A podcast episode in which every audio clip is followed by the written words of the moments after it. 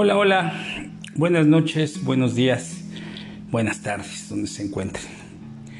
En el espacio y tiempo donde se encuentren. Eh, estamos dando continuidad ahora con un capítulo harto complejo por muchas cuestiones. Es el precisamente el desarrollo emocional en las vivencias de Mario y cómo desde su perspectiva eh, vivió, convivió, compartió el tema de sus, de sus amores en su vida.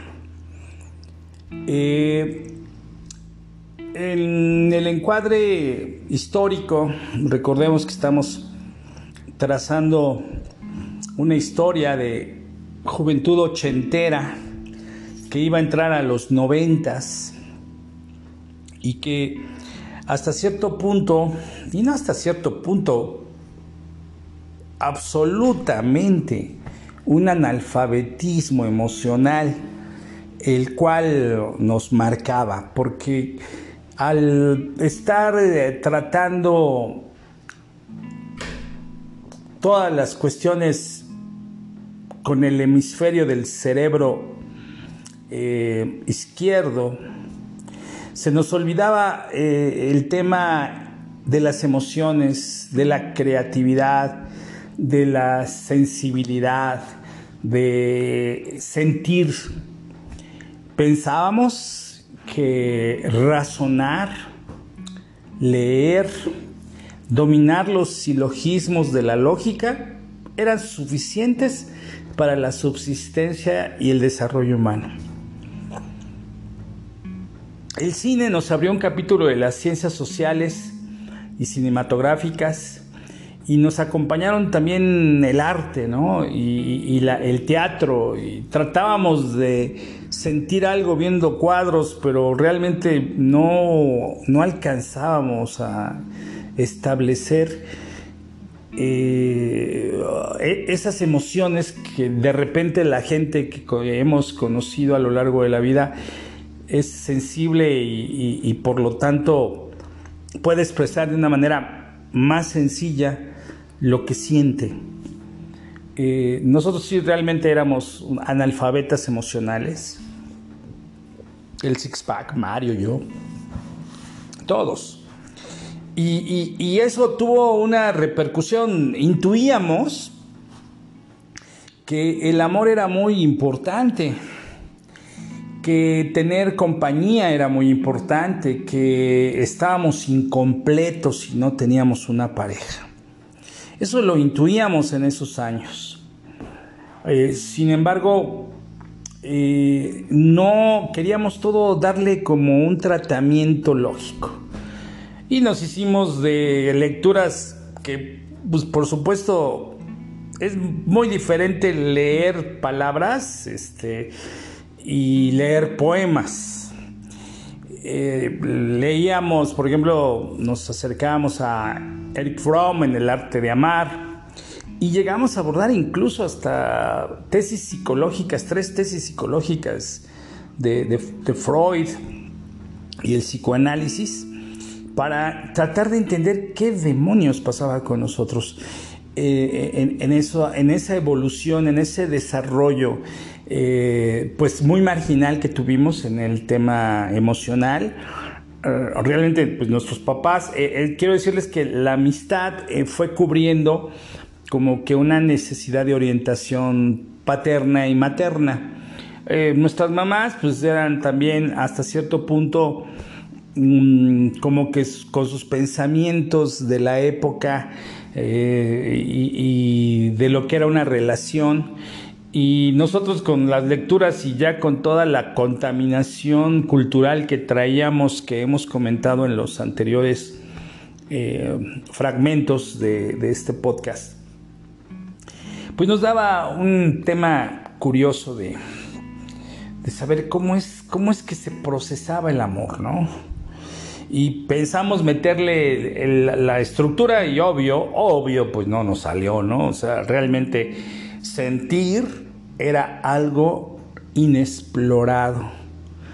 Eh, sentir el amor todavía más. Sabíamos que la amistad era una expresión de amor y que dentro de nosotros, al ser del mismo género, pues era, se iba asencillando la, el tema, ¿no? Pero llegaron a nuestro contexto unos seres divinos, increíblemente grandes y preciosos, eh, que están llenos de misterio y de duda y de maravilla.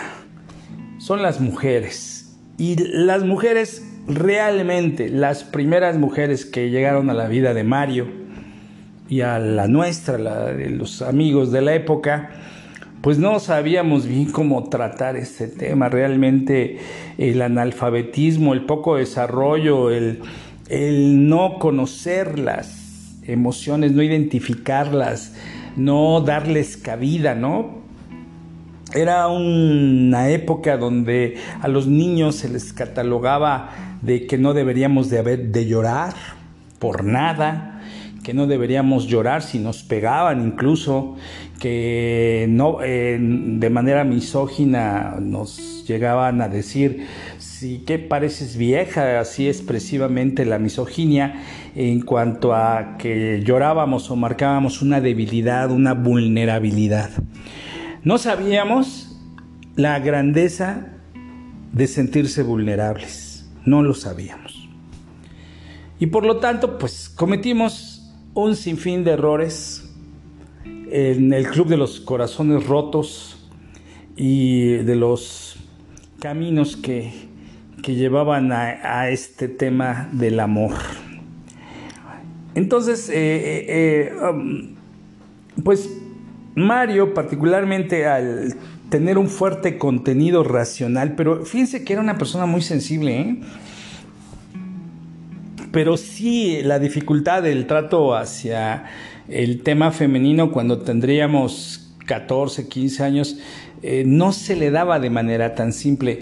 Como lo comentamos en anteriores audios, sus primeros contactos pues fueron de carácter este, sexual o atracción sexual ahí con las cajeras nos decían que habían caricias prohibidas no y en, las cajas y, realmente a mí me daba curiosidad y hasta incluso perversión, de pensamientos pervertidos en cuanto a lo que vivía Mario, pero no lo platicaba así de manera muy, muy secreta. Realmente, pues, no, eso no era el tema, ¿no? Sino eh, eh, eh, cómo llegar a, a conocer chicas. Entonces, ¿cuál era el tema de nuestras el grupo masculino, así como el club de Toby, prohibido la entrada a las mujeres, ¿no? Como la pandilla que veíamos con, con Spank y, Alfalfa en aquella época, en blanco y negro.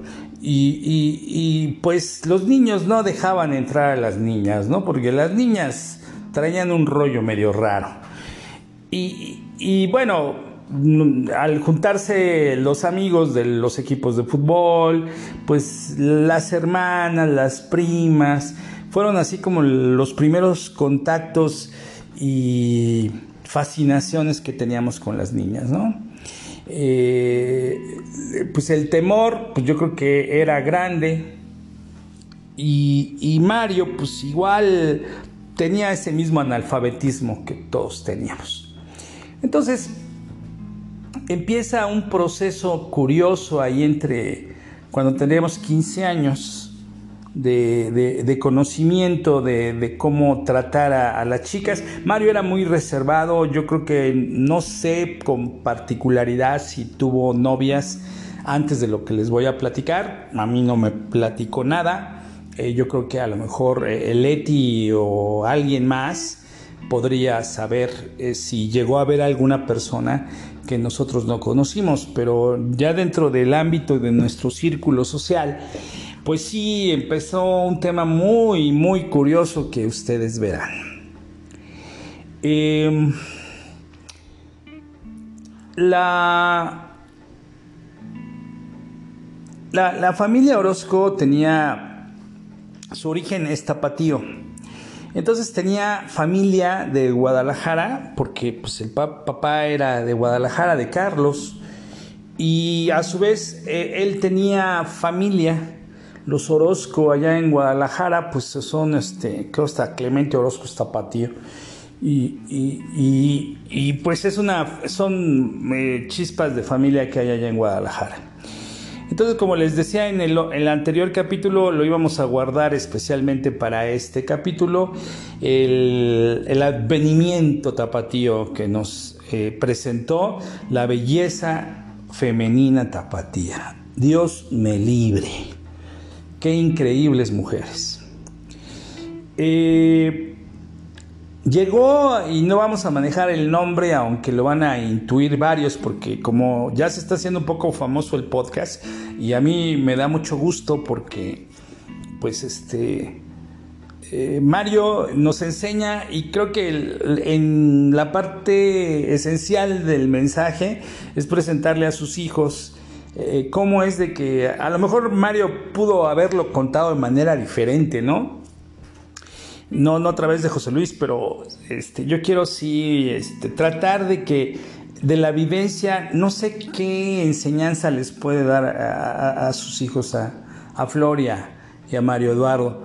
Eh, sobre todo para que se vaya desarrollando ese proceso de autoestima y de presencia de emocional que, el papá es un pilar en nuestras vidas, ¿no?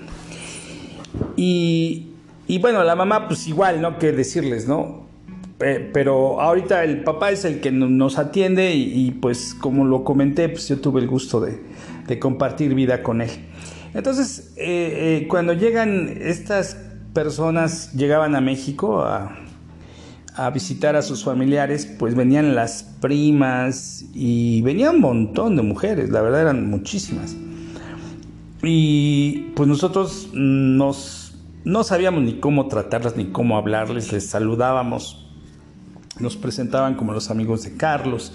Y pues como no salíamos ahí de la casa de Carlos, pues, teníamos que convivir coercitivamente nos atravesábamos o platicábamos ahí en la puerta de, la casa de Carlos o dentro de la casa había una sala o ahí en las comidas.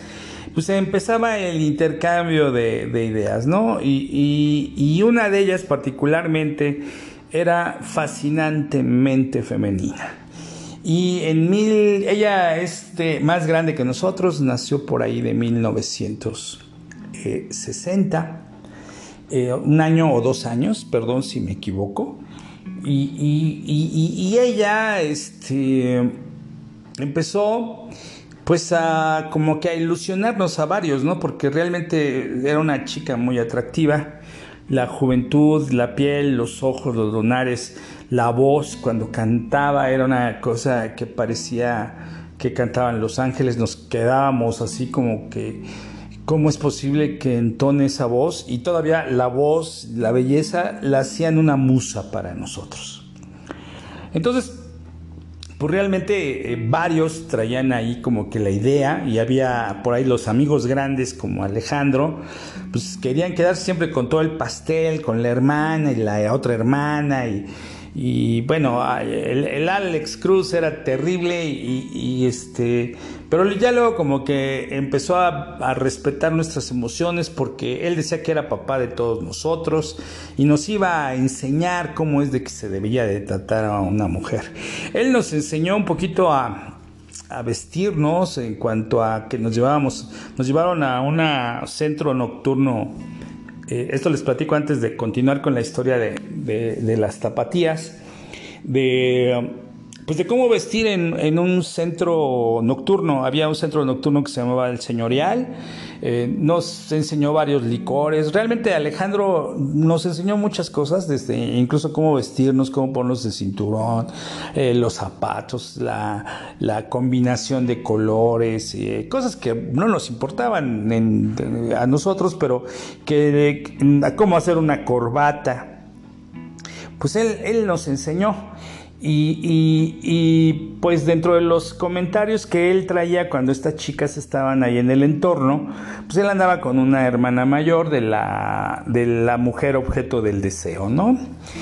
Y pues este, dentro de la historia, eh, trata que eh, algún día, pues los Orozco tenían boletos para el Teatro Ferrocarrilero, el que se encontraba en la colonia Guerrero, al lado, pues cerca de Tlatelolco, enfrente del Banco de Banobras, que era antes ese eh, triángulo grandote que es el símbolo de, Tlatelolco, de la, de la estación del metro.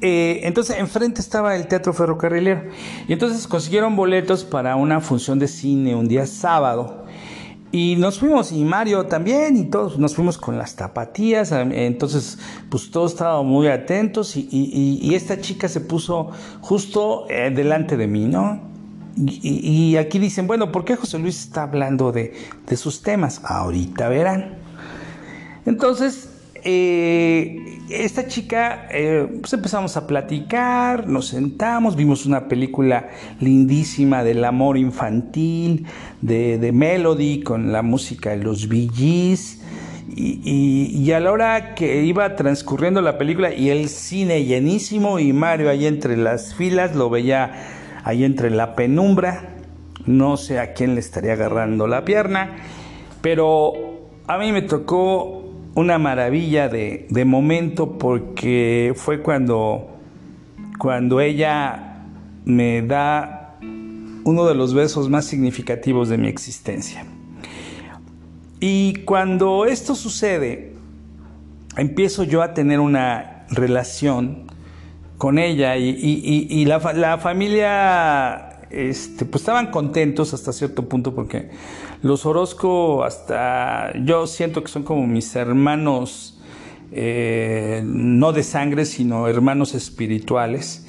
Y, ellos, pues, este, respetando mucho las tendencias y las ideas, nos fueron dando oportunidad, eh, incluso hasta eh, de, que nos frecuentáramos, ¿no? Y, nace una relación eh, de entre Guadalajara y, la mía, y, Mario, muy atento y curioso, eh, me llega y me pregunta que cómo está ese tema con ella.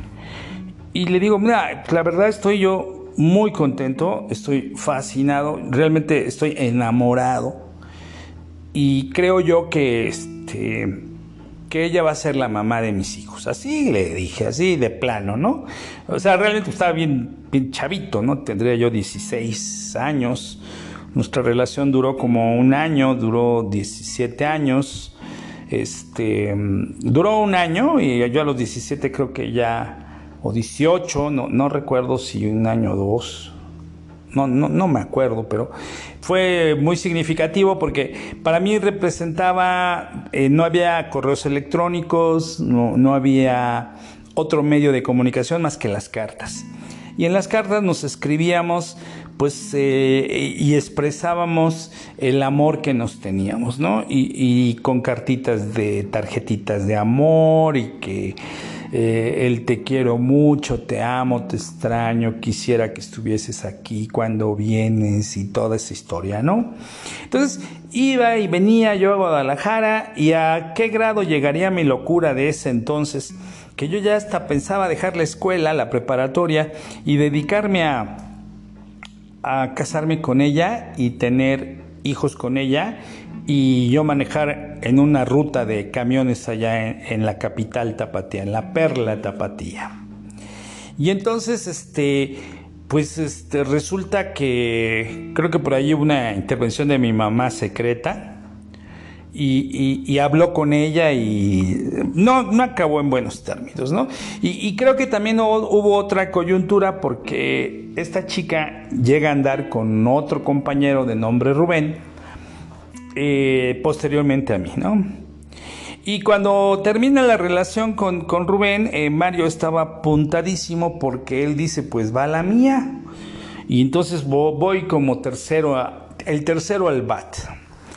Y, Mario llega y, empieza él a, tener una relación que dentro de la curiosidad, pues eh, Mario me preguntó mucho del beso, ¿no? Y yo le le dije pues, que realmente esos besos que daba ella, sobre todo el primero, yo creo que es entre la ilusión, este, pues era, de, tenía una nariz así súper filudita, sabía meter el labio inferior increíblemente en el labio superior, eh, metía eh, tanta expresión del cariño, de la tibieza, la humedad, eh, la ternura del beso, que te dejaba para esas edades, pues casi yo me desmayé, se me salía el corazón.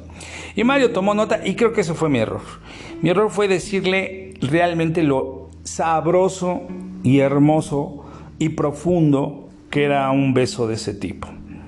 Entonces a Mario se le antojó ese vuelve a la vida.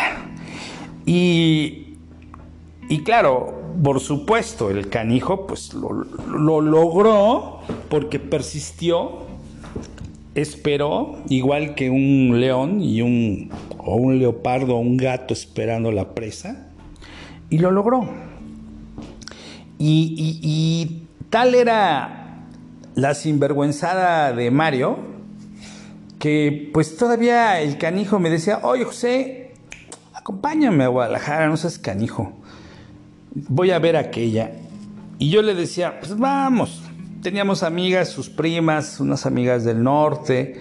Realmente ir a Guadalajara, pues para nosotros era, eh, y los que ya han ido por allá saben todo el muestrario que hay allá, increíble. Sé que van a pensar de los compañeros de otras preferencias, pero particularmente lo que nos interesaba a nosotros, porque eso sí, gracias a Dios, siempre tuvimos la preferencia muy, muy clara, eh, pues eran las mujeres y las mujeres tapatías, pues para nosotros realmente no teníamos ni para dónde voltear ahí en Guadalajara, ¿no?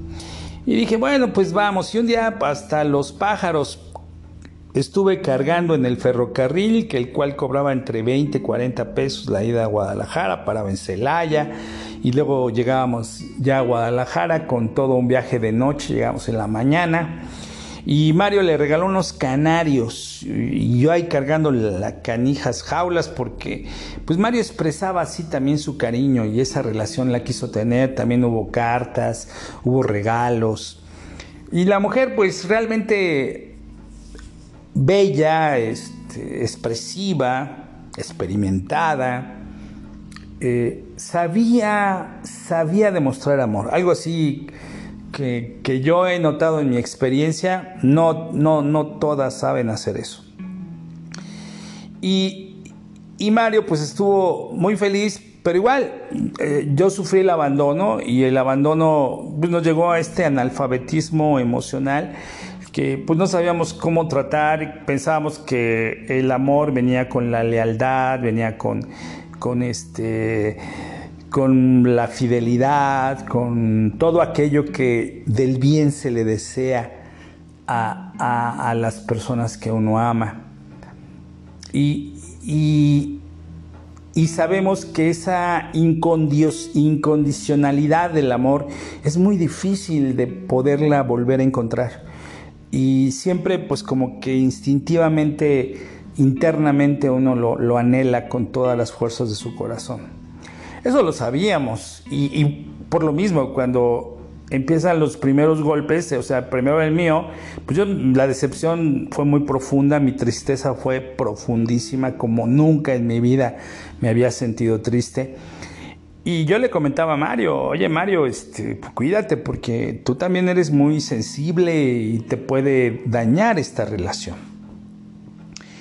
¿Y qué sucedió, no? Que que cuando a Mario lo dejan, o se dejaron, no sé bien por qué, eh, pues Mario realmente entra en depresión también muy fuerte, ¿no? Yo ya sabía que venía, yo dije, no, yo, yo ya caminé por las piedras volcánicas, entonces, este, traté de consolar a Mario, Mario estaba muy triste, se puso ciertas borracheras y pues él quería de toda manera olvidar este tema, pero no se olvidó, nunca, nunca se olvidó. Yo no sé por qué, a lo mejor siempre es como que el primer amor, no sé a ustedes chicos como hoy entiendo que hay otro tipo de contextos y el amor a veces se siente muy lejos, los millennials, los eh, son eh, generaciones, yo lo veo con mis hijos, que de repente no hay este no hay ese anhelo tan bonito que puede haber en, eso intangible eh, y hermoso que es el amor. O sea, llega a haber pocas personas contadas que saben de la gran significancia del amor. Y, nosotros éramos ahí románticos, pero románticos perdidos, porque sí éramos, romanceábamos y toda la historia, pero realmente muy torpes a la hora de aplicar nuestros sentimientos, como les comentaba, ¿no? Entonces, pues Mario sí sufrió esa parte. Eh, posteriormente, pues venían recuperaciones, el tiempo, sabemos, todo lo va. Si no lo cura de profundidad, pues lo deja ahí como que en paz uno.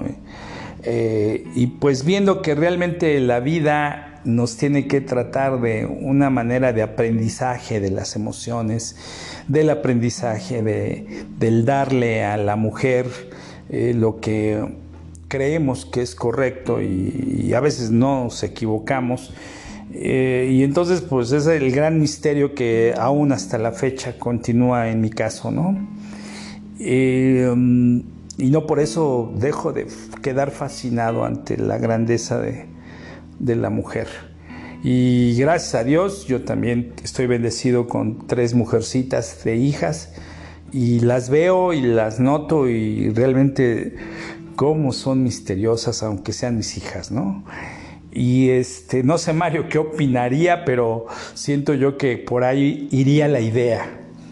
Eh, y no de un sentido malo, sino de un sentido de amor. Y creo yo que, que los que tenemos hijas este, tenemos que ser muy, muy feministas en el sentido de que a las mujeres les debe de ir bien, tienen que ser independientes, tienen que tomar decisiones, este, tienen que aprender que su felicidad es, este, una escritura de su propia mano. Y, que bueno, la intensidad a veces del amor, eh, yo creo que el género femenino, su forma de percibirlo, es muy, muy profundo, eh, aunque ya hemos notado que pues hay de todo en esta viña del Señor y las mujercitas pues no se dan el caso también de tener ya actitudes un poco hasta eh, polígamas, ¿no? Por así decirlo, ¿no? O cómo se diría, poliándricas, ¿no? Algo así. Bueno, entonces, eh, las siguientes relaciones de Mario, Claro, y vamos a llegar a Simmons. Eso quiero decirles que es como el camino para Simmons. Eh, Mario, este, luego anda con, anduvo con una chica morenita. No, yo no me acuerdo bien del nombre. No sé si era Tere o algo así. Y, y a lo mejor Leti puede darnos más ideas de qué sucedió con cuántas novias, pero él era hasta cierto punto hermético, solo cuando estaba en el entorno nos platicaba acerca de ellas. Y fue una relación creo que muy parcial. Llegó una chica que de nombre Patty, que era también de la prepa. Y Patty era originalmente eh, novia de Felipe Correa Osalde, otro ingeniero en alimentos del Six Pack. Y, y Mario yo no sé por qué le gustaban las mezclas, le gustaban así como las ensaladas. Y entonces este, eh, empezó a andar también con Patty. Y nosotros nos dimos cuenta, este, todo el six pack se dio cuenta de que, andaba pasando. Y para esto les quiero describir un poco cómo era la, la recámara donde, donde este, convivíamos, ¿no? Eran, eh, es un como departamentito pequeño, largo, o sea, era como una salita o un sofá cama, eh, era un baño completo ah, y posteriormente pasábamos a un lugar donde había libreros y una mesota donde estudiábamos, teníamos un pizarrón para, para temas de, de de, pues de didácticos y de querer explicar cosas de manera visual. Y yo hice una cama de madera de caoba en las forrada de caoba y le puse unos polines y subí la cama y, le puse con pirógrafo, le puse con pirógrafo pinturas de Cuculcán y, el dios del maíz y varias figuras mayas que a mí me gustaban y aztecas y, una puerta de cantina y abajo de la cama había este closet con un espejo, estaban las camisas, las camisetas, los sacos y toda la ropa, ¿no? Y arriba era la cama. Entonces yo me encontraba ese día precisamente sentado con, con Felipe y eh, eh, en aquella ocasión había un éxito del momento de Manuel llamado Pobre Diablo, que hablaba precisamente, tú amigo, tú, pobre diablo y, era algo que, pues le esperábamos cantar a Felipe, ¿no? Y, ya teníamos como que el plan. Y por ahí no sé si se acuerdan, no sé qué, cuál fue el criminal del Six Pack que lo hizo, porque yo estaba allá arriba. Cuando llegó Mario, pues nosotros les propusimos que hablaran de Patty. Los dos pues iban a estar ahí este, compartiendo su, su compañía, pero pues que quedara realmente acordada, ¿no?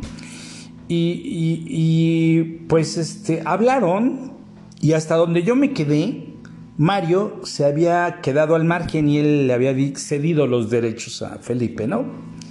Y Patty pues era una chica delgada, cabello largo, quebrado, agradable, pero este, como mm, a mí me confundía mucho a veces su, su forma de ser y este pero bueno, ahí Felipe estuvo cierto rato y, luego me enteré que a Mario lo buscaron allá en Covitur, o Chupitur, como él le decía, y en Avenida Universidad, donde conoció a su mamá en el edificio de, la pirámide, que seguramente Simos les haya platicado.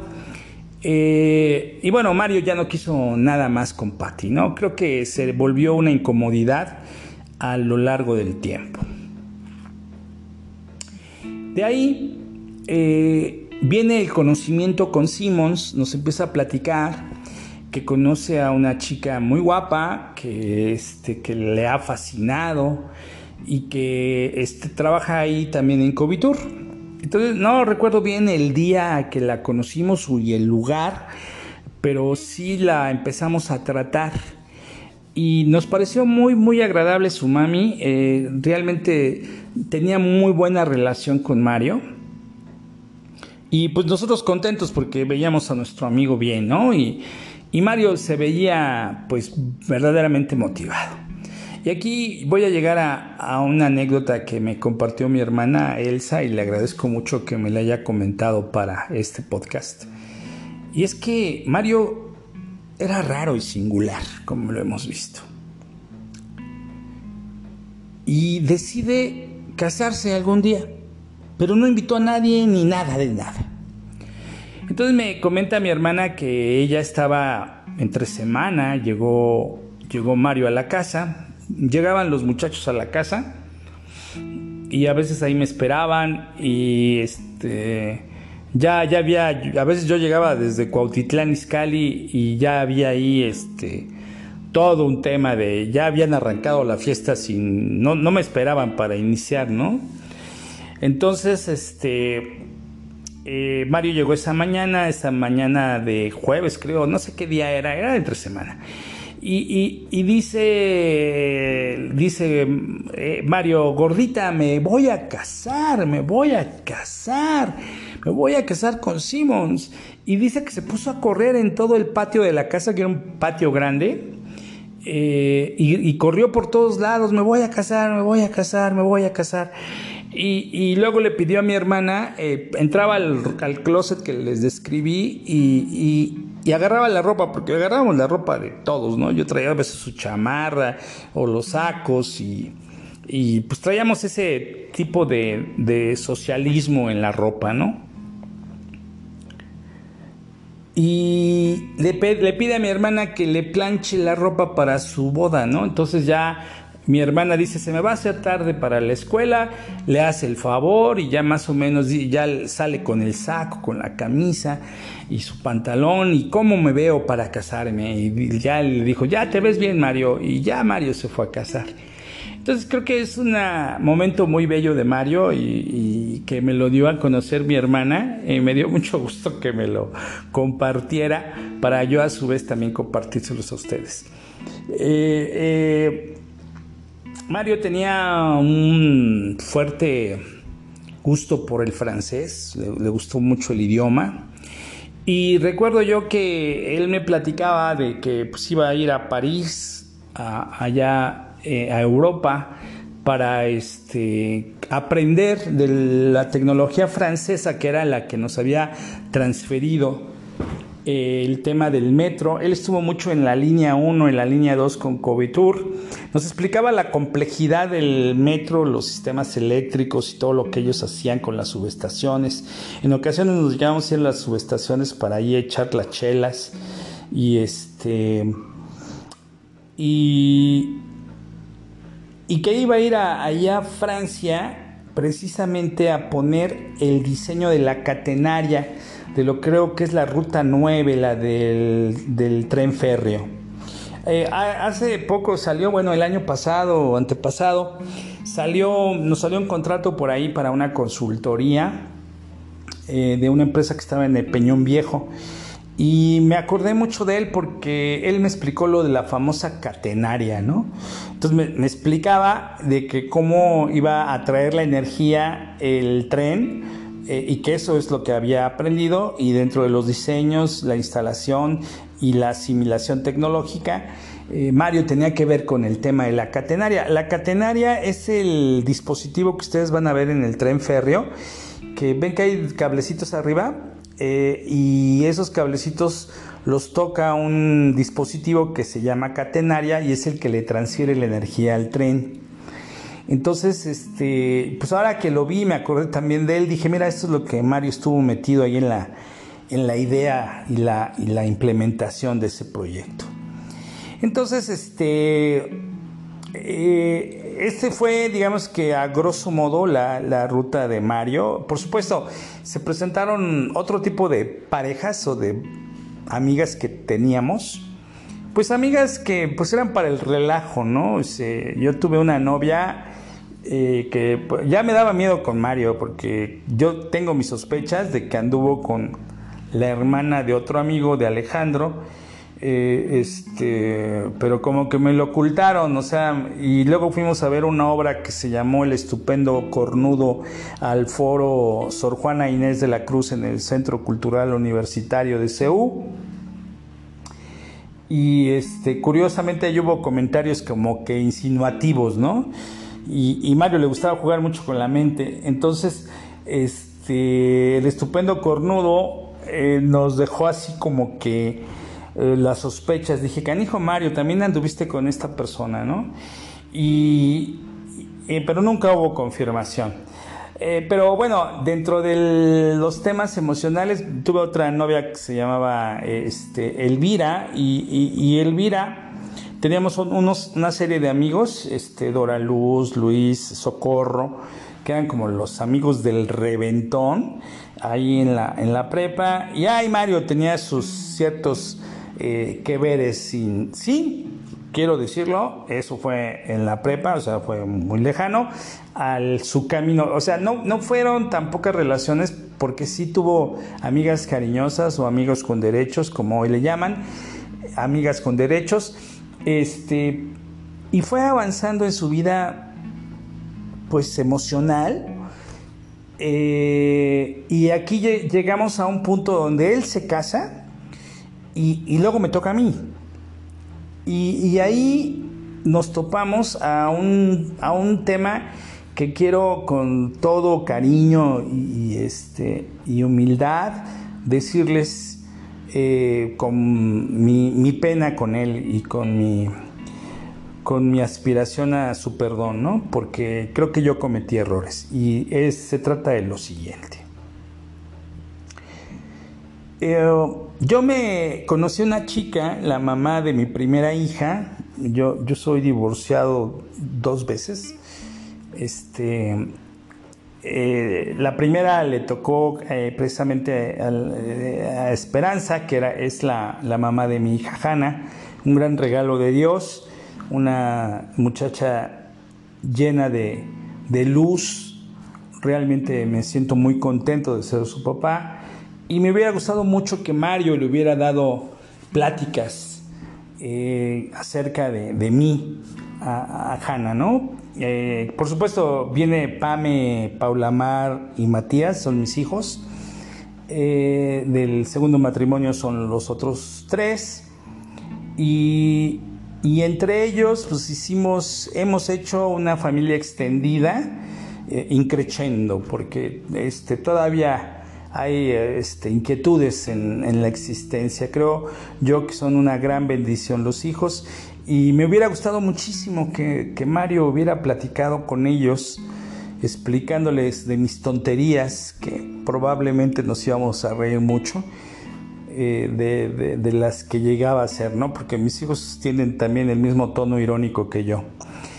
Y bueno, eh, regresando al tema de la mamá de la Janita, pues hubo una diferencia muy fuerte con, con, con, con Mario porque ella se dio cuenta mucho de la, de la relación tan fuerte de amistad que teníamos. Entonces, Esperanza, este, eh, primero un día le íbamos a ir a dejar a su casa ya a la colonia La Joya por el circuito interior y Eduardo Molina. Eh, entonces yo iba en la Caribe y Mario me dice, pues vámonos y luego de regreso nos pasamos a echar unas chelas, ¿no? Y ahí en una cantina.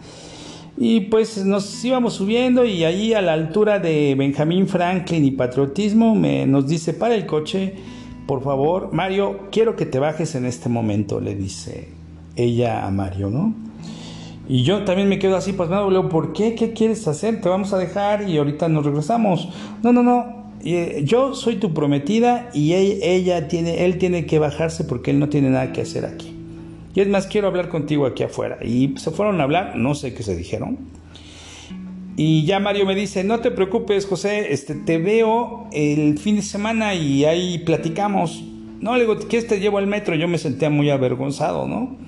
Creo que ahí fue mi primer error de permitir que, que le hicieran eso a él, ¿no? Porque él no estaba haciendo ningún daño eh, pero bueno, así fue el matiz. Y luego quiero decirles que en la parte paranormal que vamos a revisar, eh, Esperanza tuvo algo interesante que platicarnos o, o, que intervenir, porque pasó algo ahí que les voy a contar después allá en Monterrey. Y el siguiente evento, pues llega el día de la boda y no sé qué tanto, y y este, y yo estoy realmente, pues, este, pues, me casé en el ex convento de Churubusco, allí en Coyoacán, y, y Mario, este, llega en la mañana y para esto Esperanza me dice, no quiero que vaya Mario a la boda, no lo quiero ver, regálame de favor eso. Entonces realmente a mí me puso con otro error porque debí ser más asertivo y, y, no lo fui. Y, y, llegó Mario y le, le dije la, la petición de, de, la, de, la, de la esposa, de la novia. Y entonces me dice, bueno, pero pues tú dime si quieres que vaya o no vaya, pues o sea, no pasa nada. Y le digo, no, Mario, pues la verdad yo no quiero que me metas en problemas porque es muy, es muy intenso el, lo que sucede. Yo apenas estaba conociendo Esperanza. Quiero decirles que con ella creo que vivimos nueve años, me, nos divorciamos. Eh, realmente fue difícil eh, el tema de generar y crear el amor. Este, creo que el máximo regalo que nos dimos fue precisamente Hanna y muy bendecido. Eh, hoy ella es diseñadora industrial, salió del TEC de Monterrey y eh, hemos estado muy contentos con, los logros que nos, y regalos que nos haya dado. Ahorita hay un perdón absoluto en cuanto a eh, temas pasados con ella, pero sí quedó esto en la historia de Mario porque pues Mario le dolió mucho y yo me sentí que yo fui el que le causó ese daño y le pido perdón aquí a través de ustedes y de este audio porque no, no debí de hacerlo, ¿no? Y, me sentí muy triste, la verdad, eh, con lo que estaba por venir, ¿no? Y Y luego de eso, este, pues me contaron que ya ahí en el ex convento Mario sí llegó y estuvo hasta el final. Eso es lo que me platicó. Creo que mi hermano o amigos o mis primos creo que me platicaron que allá andaba Mario, porque todo el mundo sabía la buena relación que teníamos. Me dio gusto que haya ido, y, pero no fue a, la fiesta, ¿no? Entonces, este, y tampoco se dio cuenta Esperanza. Eh, hoy creo yo, pues, este, pues se puede enterar por, por este medio. Eh, Janita está escuchando los audios y bueno, ella sabrá. Mejor lo guardamos en secreto, hija. Pero bueno, eh, esa parte a mí me dolió eh, y, por supuesto en nuestra historia eh, creo que aquí ha llegado el momento de, pues lo llegamos a platicar y quiero decirles que que dentro de las historias que nos formaron este paralelismo y era de que teníamos que abordar la poesía habíamos leído mucha mucha novela mucha mucha redacción en prosa pero que no habíamos abordado el tema de leer poemas. Y compartimos entre todos un gusto por, por este por un poeta eh, que se llama eh, Jaime Sabines y y entonces eh, les comentaba, perdón, eh, pues el, abordar poemas. Y uno que nos gustaba era precisamente Jaime Sabines, Los Amorosos. Y lo voy a leer porque habla mucho de nuestras descripciones y nuestra falta de entender este misterio. Los amorosos callan, el amor es el silencio más fino, el más tembloroso, el más insoportable. Los amorosos buscan, los amorosos son los que abandonan, son los que cambian, los que olvidan. Su corazón les dice que nunca han de encontrar, no encuentran, buscan. Los amorosos andan como locos porque están solos, solos, solos, entregándose, dándose a cada rato, llorando porque no salvan al amor. Les preocupa el amor, los amorosos viven al día, no pueden hacer más, no saben, siempre se están yendo, siempre hacia alguna parte esperan, no esperan nada, pero esperan. Saben que nunca han de encontrar el amor, es la prórroga perpetua, siempre el paso siguiente, el otro, el otro. Los amorosos son insaciables, los que siempre, qué bueno, han de estar solos los amorosos son la hidra del cuento. Tienen serpientes en lugar de brazos. Las venas del cuello se les hinchan también como serpientes para asfixiarlos. Los amorosos no pueden dormir, porque si se duermen se los comen los gusanos. En la oscuridad abren los ojos y les cae en ellos el espanto. Encuentran alacranes bajo la sábana y su cama flota sobre un lago. Los amorosos son locos, solo locos, sin Dios y sin diablo. Los amorosos salen de sus cuevas temblorosos, hambrientos a cazar fantasmas. Se ríen de las gentes que lo saben todo, de los que aman la perpetuidad verídicamente, de las que creen en el amor como una lámpara inagotable de aceite. Los amorosos juegan a coger el agua, a tatuar el humo, a no irse, juegan el largo, el triste juego del amor. Nadie ha de resignarse. Dicen que nadie ha de resignarse. Los amorosos se avergüenzan de toda conformación. Vacíos, pero vacíos de una a otra costilla. La muerte les fermenta detrás de los ojos y ellos caminan, lloran hasta la madrugada en que trenes y gallos se despiden dolorosamente. Les llega a veces un olor a tierra recién nacida, a mujeres que duermen con la mano en el sexo, complacidas a arroyos de agua tierna y a cocinas. Los amorosos se ponen a cantar entre los labios una canción no aprendida y se van llorando la hermosa vida. Este poema lo llegábamos a leer y decíamos, ¿qué tanto somos amorosos eh, nosotros? Y era una forma que Jaime Sabines nos ayudó a explicar de manera poética eh, la, la, historia del amor en nuestras vidas y que la verdad pues siempre quisimos escribirla como si fuera amor en tiempos del cólera. Yo creo que Mario, eh, dentro de esta enseñanza, que a través del espejo y de mi percepción, está tratando de, de, darnos, porque yo todavía me siento enriquecido por, por estas reflexiones, que les agradezco mucho, me den la oportunidad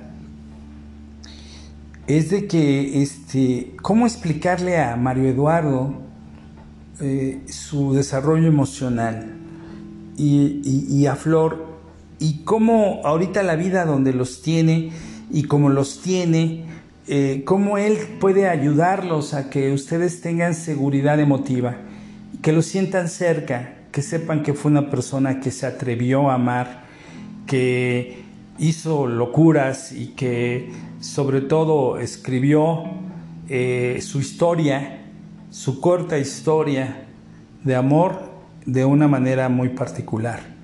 Yo creo que, él está con nosotros en, un sentido etéreo y, creo que a través de este particular capítulo eh, algo tendrán que decirles estas palabras. No para que vivieran como él, tal vez no, o sea, siempre yo pienso que, que su profundidad era precisamente ser felices, porque esa es la misión de todos los seres humanos, ser felices. pero ¿de qué depende eso? La felicidad, ¿cuál es la filosofía que debe sostener esta felicidad? La felicidad no es ausencia de tristeza, ausencia de pérdidas o que la muerte no exista o que la enfermedad no exista. No, es el equilibrio, el reconocimiento, la madurez, el procesar diferentes desarrollos, no solo el cognitivo, sino el sensitivo, que nosotros estamos todavía cojos en esa parte, el espiritual, eh, por supuesto, también les platicaré algunas, algunas anécdotas curiosas. Eh, eh, tengo prometido el capítulo de la parte paranormal y creo que vamos a tocar el tema de las creencias eh, algunas cosas que se van a sorprender también de Mario y de cómo tuvimos que ver con la Iglesia Católica y hasta dónde nos metimos y llegamos con masones y otras historias que están por ahí. Que realmente a mí me está sorprendiendo esta oportunidad que, que tengo de, de, platicar. Eh, y claro, que, que, los que me conocen a veces saben que no me gusta que me quiten el micrófono. y, y pues estoy tratando de, de, seleccionar mis ideas y mis palabras de la mejor forma para en este capítulo de amor en tiempos del cólera invitar a, todos los que están oyendo y escuchando eh, esta reflexión pues darnos cuenta de la gran significancia que tiene el amor y hasta el último día de nuestras vidas seguramente querramos estar rodeados como lo estuvo él de toda la gente que lo amó. Eh, eh, entonces yo siento que eh, el amor es una gran búsqueda, a veces muy fracasada, a veces muy tortuosa, a veces muy triste, pero que nunca debemos darnos por vencidos porque somos en esencia somos amor. Y creo yo que, que Mario a lo mejor hubiera desarrollado mucho mejores ideas que las que hoy les estoy dando. Y creo yo que, que el abrazo de luz que nos está mandando en este momento es muy grande. Y, y seguramente en estas palabras encontrarán ustedes eh, emociones y, y encuentros tanto en sus sueños como en su imaginación cerca de él. Los saludo muchachos, que estén muy bien y gracias a todos.